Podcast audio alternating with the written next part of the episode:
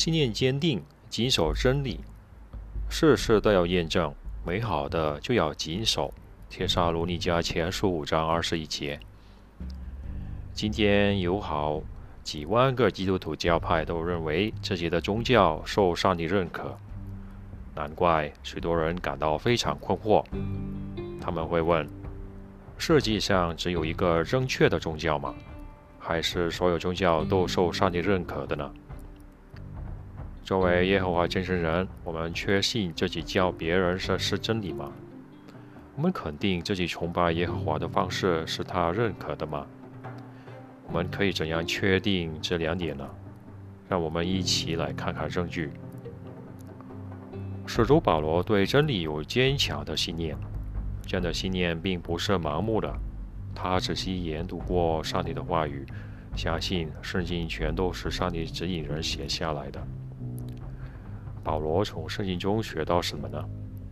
他找到无可否认的证据，证明耶稣就是上帝承诺要派来的弥赛亚，而这些证据是犹太宗教领袖故意忽视的。那些虚伪的宗教领袖声称自己代表上帝，却做上帝恨恶的事。保罗跟他们不一样，他教导别人上帝的整套话语。自己也亲身实践，也不是只选择相信上帝话语的某些部分而已。有些人觉得正确的宗教应该能回答所有问题，包括那些圣经没有明确提到的问题。这种期待合理吗？让我们看看保罗的例子。保罗劝弟兄姐妹事事都要验证，但他自己也承认。还有很多事他并不明白。他说：“我们现在有的只是片面的知识。目前我们好像用金属镜子观看，只看见模糊的轮廓。”保罗跟我们一样不明白所有的事，但他了解关于耶和华旨意的基本知识，这让他肯定自己相信的是真理。耶和华的作为和美意不可胜数。我们一定要找到所有问题的答案，或者能回答别人提出的所有问题，才能确信自己拥有真理吗？不是这样的。以下的经文表明，我们永远都无法完全了解耶和华的作为和美意。我们会不断加深对他的认识。而且永远都会这么做。不过，耶和华已经让我们对他和他的旨意有足够的认识，可以培养坚定的信心，也能向别人解释圣经的基本真理。诗篇十四篇五节：耶和华我的上帝啊，你做了多少大事？你奇妙的作为，你对我们的美意不计其数。你的确无与伦比。如果我要诉说、谈论你的事，只怕不可胜数。传道书三章十一节：上帝所做的一切都是适当的时候显得美好。他把永恒这个概念放在世人心里。而上帝自始至终的作为，人永远也探索不尽。以赛亚书五十五章第九节。就像天比地高，我的道路也比你们的道路高超，我的思想也比你们的思想高明。罗马书是一章三十三节。上帝的厚恩、智慧、知识多么高深，他的判决无法刺透，他的道路难以追寻。我们想加强自己的信念，确信自己拥有真理。一个方法是比较一下耶稣建立的崇拜模式和耶和华见证人的崇拜模式。本篇课文会谈谈真基督徒会一拒绝偶像崇拜，二尊重耶和华的圣名，三热爱真理，四热切的彼此相爱。我们拒绝偶像崇拜。耶稣深爱耶和华。无论他在天上还是地上时，都专一崇拜耶和华上帝。他也教导门徒这样做。他和他的中心门徒都从来没有在崇拜时使用过偶像。上帝是个灵体，人制造的东西根本不可能反映他的荣耀。另一方面，我们可不可以啊为圣人制作偶像，并向这些圣像祷告呢？在十诫的第二条命令里，耶和华说：“不可雕刻偶像，也不可仿照天上、地上和水里任何东西的形象，不可跪拜偶像。”对于那些渴望得到上帝认可的人来说，这些话的意思非常清楚。有些世俗历史学家说，早期基督徒只崇拜上帝。比如《基督教会史》应于这本书里，如果有人提出要在崇拜场所使用偶像，早期的基督徒肯定会非常厌恶。今天耶和华真人也是一样，不会向圣人或者天使的像祷告，也不会向耶稣祷告。此外，我们也不会向国旗致敬。或者做出任何崇拜国家的举动，不管别人向我们施加什么压力，我们都决心按照耶稣的吩咐去做。他说要崇拜耶和华你的上帝。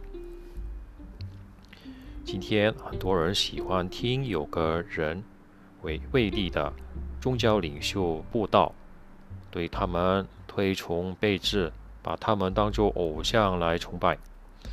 很多人去这些领袖的教会，买他们的书，捐很多钱给他们或他们支持的组织。有些人甚至把这些领袖说的每一句话都当作真理。他们见到这些宗教领袖时，就好像亲眼见到耶稣一样兴奋。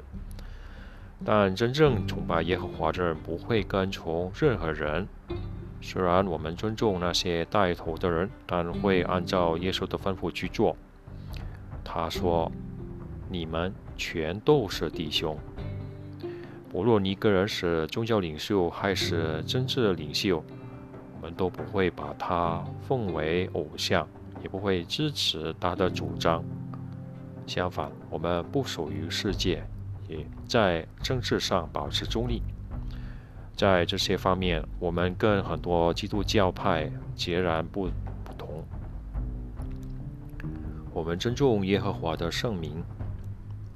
有一次，耶稣祷告说：“父亲啊，愿你使你的名得到荣耀。”耶和华用雷霆般的声音亲自从天上回应，保证说他一定会这样做。耶稣在地上传道时，一直努力使天父的圣名得到荣耀。所以真基督徒认为，能使用上帝的圣名，并且帮助别人认识这个名字，是很大的荣幸。在一世纪基督徒会众成立不久后，耶和华眷顾外族人，从他们当中选出一群归他名下的子民。这些基督徒觉得能使用上帝的名字，并让别人也认识这个名字，是很荣幸的事。他们在传道和写圣经书卷时，都经常使用上帝的名字，这证明他们确实是上帝名下的子民。耶和华见证人是耶和华名下的子民吗？请看看以下证据。今天很多宗教领袖想方法不让人知道上帝是有名字的。有些人从圣经一本中删除了上帝的名字，另一些人则禁止人在教会里使用这个名字。无可否认，只有耶和华真正人才真正尊重耶和华的圣名。我们竭尽全力为耶和华做见证。没有任何宗教团体像我们一样帮助别人认识他的圣名。此外，我们已经发行了二亿四千多万本《圣经新世界》译本，在其中一本删除上帝名字的地方，这个译本都恢复使用上帝的名字。我们也发行了超过一千种语言的圣经出版物，其实出版物也经常使用耶和华这个名字。我们热爱真理。